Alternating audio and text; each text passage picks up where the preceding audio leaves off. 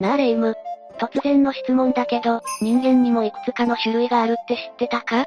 当然でしょ日本人もいればアメリカ人もいるし、インド人だっているもん。そうじゃなくてさ、私たちはホモサピエンスという種類の人間であって、過去にはアウストラロピテクスやホモエレクトスなどといった種類の人類が存在していた。あ、そういう意味なのね。そこでだ。ネアンデルタール人について今日は話していきたいと思っているぜ。ネアンデルタール人ああ、今は亡き絶滅した人類だ。ネアンデルタール人がなぜ絶滅してしまったのか。そこには血みどろな噂が囁かれているらしい。なんだか一気に興味が湧いてきたわ。それじゃあ今回は、ネアンデルタール人はどうして絶滅してしまったのかその謎について解説していくぜ。それじゃあ早速、ゆっくりしていってね。なぜ、ネアンデルタール人は絶滅したのか。それじゃまずはネアンデルタール人がどんな人類だったのか、それについて解説していこう。ネアンデルタール人一体何者なのかしら？まず、私たちはホモサピエンスという種族なわけだが、これを日本語に直すと賢い人間という意味になるそうだ。これに対して、ネアンデルタール人など、化石が発掘された過去の人類を総じて、化石人類という。もしも今も生きていたらと思うと怒られそうな話ね。まあ、化石なんだからそう呼ばれても仕方ないんだろうけど、この先、ホモサピエンス以上の種族がこの世界を支配したら、私たちも化石人類なんて呼ばれ方をするかもしれないな。まあそれはさておき、ネアンデルタール人は今から約4万年前に絶滅したとされている。いまいちイメージがしにくいわ。4万年前ってのは最近の話になるの？最近の話になるんじゃないかな。アウストラロピテクスが約400万年前から約200万年前に生存していたとされ、ホモエレクトスは約11万年前まで存在していたという話だ。そうやって聞くと、ネアンデルタール人も最近の話のような気がしてきたわ。まあ本当の意味でホモサピエンス以外で見つかった最近の人類で言うなら、クロマニョン人じゃないかな。一応、クロマニョン人も私たちと同じ新人というカテゴリーに属するんだ。で、ネアンデルタール人はどこに住んでいたの？日本にもいたの？いや、主にユーラシア大陸を中心に生活をしていたらしい。現在では数ある旧人類の亜種、という形で記録には残っているな。亜種？つまり枝分かれした人類のうちの一つってことさ。同じ日本ザルでも屋久島にいる日本ザルを屋久島ザルというような感じかな。なるほど、そういう感じなのね。じゃあネアンデルタール人はユーラシア大陸でのびのびと生活をしていたのね。でもおかしくない？何が？だってそうでしょ？ユーラシア大陸って言ったら地球最大の大陸でしょ？そんな場所で住んでいたんだったら、繁栄もしていたんじゃないの？なんで今生き残っていないのよ？確かにそうだな。日本のような島国ならいざ知らず、ユーラシア大陸にいて現在、絶滅してしまった理由は確かに気になる話だな。教えてくれるんでしょ？ああ、もちろん教えよう。それじゃあ次はネアンデルタール人の化石が出土した場所と照らし合わせて解説していくぜ。まずネアンデルタール人は4万年前に絶滅してしまうまでは、何十年間にもわたってヨーロッパを中心に暮らしていたとされている。ヨーロッパ？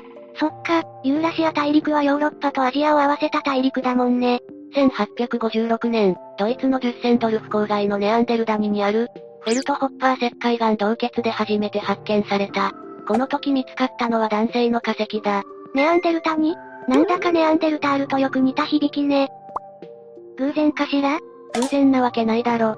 ネアンデルタニから出土した化石だからネアンデルタール人と呼ばれるようになった。別に不思議でもなんでもないだろあ、そっか。で、その後もフランス南部の洞窟でもネアンデルタール人の化石が出土した。こっちは子供の歯が一本と石器まで見つかったんだ。石器？ってことは、やっぱり私たちと同じように文化が存在していたのね。当然のことながら知能もある。現世人類とネアンデルタール人、どっちの方が頭良かったのかな？頭の良し悪しで言うのならそれほど差はなかったとされている。実際、慶応義塾大学と名古屋大学が共同で書いた論文には、ネアンデルタール人の方がホモサピエンスより小脳が小さいという内容を発表している。でもそこに認知能力や言語学習能力、または社会性に差があったとは書かれていない。じゃあほとんど私たちと同じってこと？全く同じってわけじゃない。確かに違いはあった。でもそれは脳ではなく、身体的特徴にあったとされているのさ。どういうこと？人間には救急と呼ばれる器官がある。これは匂いを認知する器官で、現世人類はこの高度な嗅覚系の器官を備えていたからこそ、現在の神経系や行動に影響を与えたとされているんだ。匂いってそんなに大切なのかな？動物だってそうじゃないか。獲物を探す時も、天敵から逃げる時も、匂いや音に敏感だからこそ可能になるわけだ。それもそっか。つまり現世人類と同じように農業をしたり、狩猟をしたり、あるいは売買をして生活をしていたとしても何の不思議はない。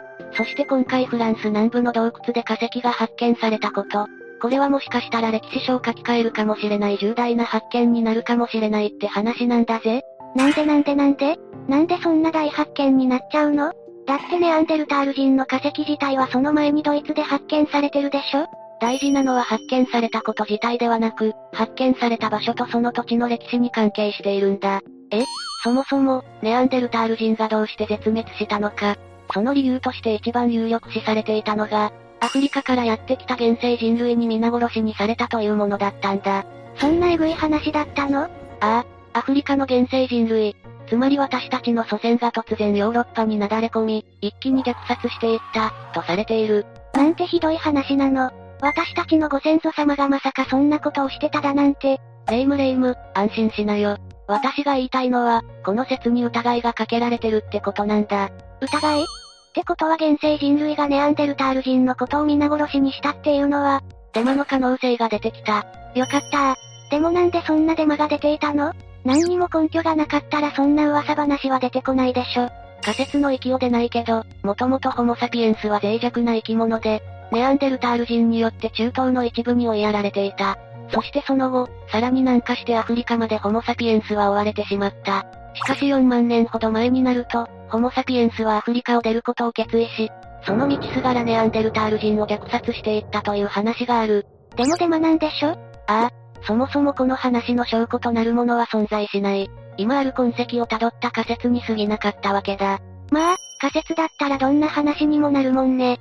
とはいえ、おそらくネアンデルタール人の文化の一つにカニバリズムも含まれていたから、暴力的なイメージを持たれていたのかもしれないな。カニバリズムって言ったら、食人文化ってこと？この文化はまず間違いなくあったとされているらしい。葬式のための儀式なのか、そうじゃなかったのか、そのあたりははっきりしてないけどな。なんか、ちょっと気持ち悪くなってきた。じゃあ話題を変えよう。さっき話した歴史書を変えるほどの発見について説明しよう。そういえばそうだったわ。皆殺しってワードに驚いててすっかり忘れちゃってた。なんなの歴史書を変えるほどの新事実っていうのは、実はな、フランス南部の洞窟でネアンデルタール人の化石が見つかった時、ホモサピエンスが5万4千年前には西ヨーロッパにいたと考えられるようになったらしい。わかるか ?4 万年前に虐殺をしにアフリカから出てきたという説から一変して、それよりも数千年も前に、しかも争っていた形跡などではなく、長期間共存していた可能性が出てきたのさ。全く逆の仮説が生まれちゃったの？決め手は何だったの？そもそも皆殺しにしたっていう説に決めてなんかなかった。ただホモサピエンスが考えられていたより、1万2000年も早くヨーロッパに来ていたとされる方が筋が通るって話さ。どういうことなの？現在の説ではネアンデルタール人がヨーロッパに現れたのは今から約40万年前で、約4万年前に絶滅したと考えられていた。しかし考えてみてほしい。現世人類が仮にネアンデルタール人に対して弾圧を行ったとして、そんなすぐに絶滅すると思うか？仮にもユーラシア大陸に点在した種族だぞ。言われてみれば確かに。それにな、そっちの方が納得のいく理由を私たちは持ってるんだ。納得のいく理由を私たちが持ってる？不思議そうな顔をしてるなレイム。きっとこの話を聞けば、えええと言って驚くだろう。そんなベタベタなコントみたいなことしないわよ。で、その納得のいく理由ってのは何なの？なんと、現代人はネアンデルタール人の DNA を受け継いでいると言われてるのさ。えええ言ってんじゃん。本当なの、マリサ？ああ、これは結構有名な話だぜ。そもそもの話、ネアンデルタール人は現世人類と出会った時には、すでにホモサピエンスの遺伝子を保有していた可能性があるんだ。どこで保有してきたの？まあこれはホモサピエンスの亜種に位置づけられるネアンデルタール人なら理由なんていくらでもある。問題は私たちの体の中にネアンデルタール人の DNA が確認されていることさ。それはどういった研究のもとで明らかになったの？ネアンデルタール人の DNA と現代人の DNA が99%以上同じというのが一応の理由になっている。実際この説は覆されるどころか研究によって明らかになっていき、日本人の DNA の中でもネアンデルタール人の DNA は約2%含まれているそうだ。2%って、微妙な数字ね。あとネアンデルタール人の遺伝子を私たちが持っていることにより重症化したとされる病気がある。それが公式の研究結果として発表されているから、もうネアンデルタール人の DNA を私たちが持っていないわけはなさそうだぜ。一体どんな病気が重症化するっていうの？レイムも絶対聞いたことがある病気だぜ。今世界中に蔓延している新型コロナウイルスさ。嘘？ドイツのマックス、プランク進化人類学研究所、またスウェーデンのカロリンスカ研究所などの発表によれば、重症化した人たちの中には、ネアンデルタール人の遺伝子を受け継いでいる人がいるということが発表されたらしい。まあ、全員じゃないんだろうけどな。信じていいのかどうかわかんない話ね。そうだな。別にネアンデルタール人のせいにするわけでもないんだろうけど。でもさ、なんで私たちの体の中にネアンデルタール人の遺伝子があるわけ？それは簡単な話さ。遺子間成功があったからだぜ。遺子間成功種族の違う者同士が子供を作ることだな。これも有名な話だし現世人類が虐殺したのではなく共存したのなら納得のいく話さ。共存していくうちにホモサピエンスとネアンデルタール人の家族ができたんだ。そっか。そうだよね。同じ地域で一緒に暮らしていたんならそんな話があったって不思議じゃないもんね。このことは容易に想像がつく話だし、ほぼ確実な説だとされている。じゃあ生き残りはどうしていないの？え？荒廃していたんなら生き残りがいてもおかしくないじゃない。まあ、私たちが生き残りみたいと言われればそうなんだろうけど。なら、ここからは他にも囁かれている絶滅した理由について解説していこう。それを聞けば生き残りがいない理由もわかると思うぜ。絶滅した理由として挙げられるのは疫病による絶滅説かな。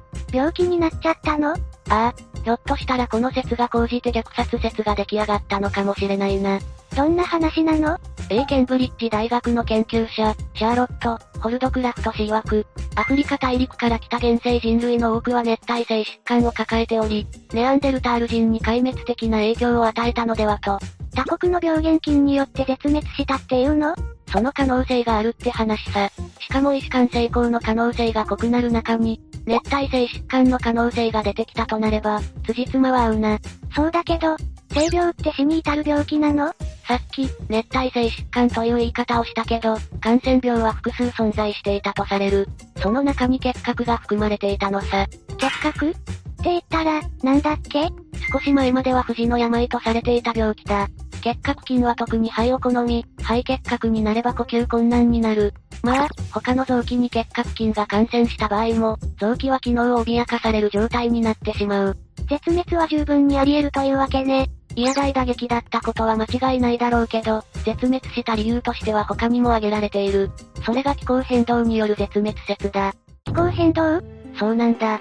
ネアンデルタール人の絶滅の時期に関してはおおよそ3つ説がある。一つは3万2000年前。二つ目に2万8000年前。三つ目が2万4000年前だ。一口に4万年前と言っても、一応候補があるのね。でもなんでそんなにばらつきがあるの？これは氷河期の時期とほぼほぼ一致するからさ。ネアンデルタール人は争いなどではなく、また疫病などでもなく、気候変動によって絶滅してしまった。つまり寒冷期を迎えたことによる餓死をしたのではないかという説さ。まあでも氷河期が本当に来たんだったらどうしようもないよね。私たちだってもしも今氷河期を迎えたら生きてられるかどうか怪しいもの。とまあ、氷河期などと大げさな表現をしてみたものの、実際は一時的な寒冷化に過ぎなかった可能性も捨てきれないらしい。そうなの？そうなんだ。ただそれでもネアンデルタール人にとっては耐え難い苦痛だったと思われるぜ。なんでそんなことが思われるの？これはネアンデルタール人の体質が災いしたのさ。ネアンデルタール人の体質？ネアンデルタール人は非常に高エネルギー消費型の人種だったとされている。要するに代謝が非常に激しかったということだ。それって健康にいいってことなんじゃないの？もちろんそういうことでもある。しかし燃費が非常に悪く、食事もかなり多めに取らないとダメだったんだぜ。その基礎代謝量たるや、成人男性にして1日3500から5000カロリーに及んだそうだ。5、5000カロリー？ずっとご飯食べてないとすぐにお腹が減っちゃうじゃない。私たちがそんな食生活をしていたらすぐに病気になっちゃうわ。私だってそうさ。ちなみに日本の成人男性の基礎代謝量はおおよそ2000カロリー。実に日本人の2倍以上の消費量になる。またネアンデルタール人は極度の肉食で、日々大型のマンモスや草食動物などの狩猟で食料を得ていたと考えられている。寒冷期に差し掛かって食料が手に入らなかったら、餓死しちゃうかもしれないわね。また餓死だと言われる理由は他にもある。ネアンデルタール人の遺骨の歯に注目してみてほしい。何かあるの？歯のエナメル質が悪いのさ。このことは不健康な状態だったことを示唆し、栄養失調や飢餓の影響の証拠になり得るそうだ。普段肉ばっかり食べていたら、そりゃ不健康にもなるわよ。私が言えた話じゃないかもしれないけど、でもさ、飢餓に苦しんだのはネアンデルタール人だけじゃないでしょ？ホモサピエンスは苦しまなかったの？苦しんだには苦しんだと思うぜ。でもホモサピエンスの場合は言うなれば省エネタイプ。ネアンデルタール人ほどの代謝がない分、少ない量の食べ物でも生きていけたのさ。ええー、器用な生き方してるわね。ネアンデルタール人も一応、その後数万年は生き延びた形跡があるようだけど、著しく人口を減らしたのは間違いない。ただここで、ネアンデルタール人の文化、カニバリズムについて考えてみよう。飢餓、疫病により徐々に人口を減らし始めたネアンデルタール人。嫌な予感がしてきたわ。もしかしたら飢餓に苦しんだネアンデルタール人が、儀式などとは関係なく、カニバリズムに及んでいたら、ここまで来たらその可能性も捨てきれないわ。あ、あと言い忘れてたけどさ、ネアンデルタール人の食人文化は共食いなんだ。なんですって？共食いだったから儀式の可能性があったのさ。でも飢餓に苦しんだ人たちがいつまでも儀式のためだけに食べていた、とは思えない。当然のことながら、餓死者のお肉を食べてた可能性もあるのね。あくまで可能性の話だけどな。そうなのね。わかったわ。じゃあもう今の世の中にはネアンデルタール人の遺伝子しか残ってないってわけね。ユーマとして生き残っているのではないか、という仮説はいくらでもある。あるいはネアンデルタール人を見たという話も聞かないわけじゃない。でもそれはほとんど都市伝説さ。実際に実在しているかどうかは闇の中ってことなのね。ああ、そういうことだ。今日はこんな感じで解説してみたけど、レイム、どうだった？すっごく面白かったわ。最初はどんな外国人なのかと思ってたけど、運命に飲み込まれた人種だったのね。私たちもいずれ運命に飲み込まれてしまうともしれないからな。その時、私たちの遺伝子が完全に消えてしまう何かが起きたなら、ネアンデルタール人よりも不遇な結末だと言えるな。まあ、そんなことはないだろうけど。そうならないことを祈るばかりね。というわけで、今日の動画はここまで。動画が面白かったら高評価とチャンネル登録よろしくお願いします。最後までご視聴いただきありがとうございました。